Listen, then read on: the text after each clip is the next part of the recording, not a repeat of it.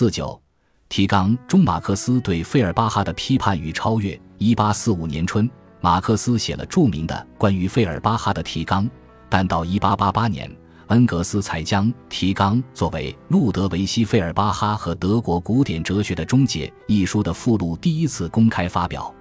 恩格斯称赞提纲是包含着新世界观天才萌芽的第一个文件。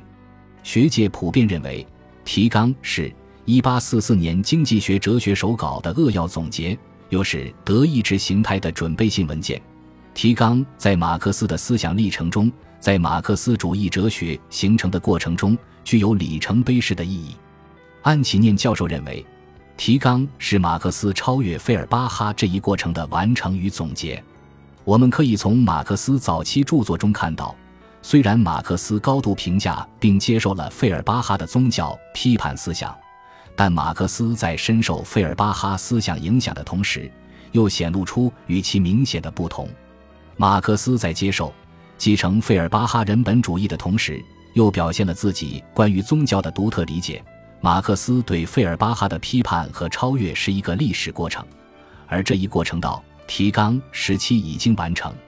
马克思批判了费尔巴哈以及一切旧唯物主义，并且在这个简短的提纲中。简述了他的新世界观与费尔巴哈旧世界观的根本对立。提纲共十一条，结构完整，中心突出。其中，直接和宗教有关的论述是第四、五、六、七、八条。提纲可以分为三个部分。第一个部分是第一到第三条。第一条主要提出了实践唯物主义，确立了以实践为基础的完整的世界观。在整个提纲中占有十分重要的地位。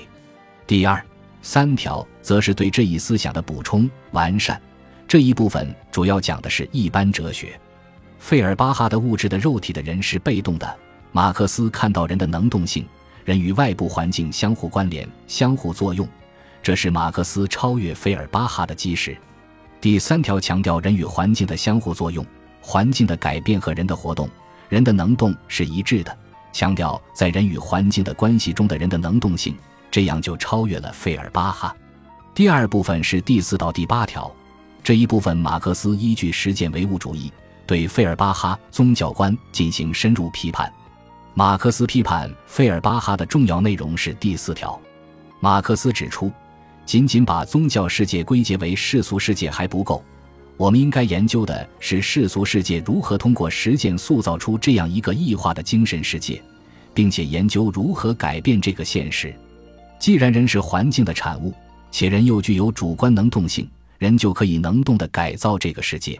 环境改变了，人的本质就回归了。第三部分是最后三条，主张强调改变世界。实践唯物主义把人的本质理解为实践，把实践看成世界的基础。因此，实践唯物主义把人置于整个世界的中心，突出人的主体性。以实践唯物主义深刻地揭示了历史发展必然走向共产主义。共产主义是人道主义彻底实现的社会。实践唯物主义的真正诞生地是1844年经济学哲学手稿提纲中，马克思明确地批评费尔巴哈，明显意识到自己的实践唯物主义思想与费尔巴哈的不同，因此。提纲表明，作为马克思哲学思想标志的实践唯物主义已经形成。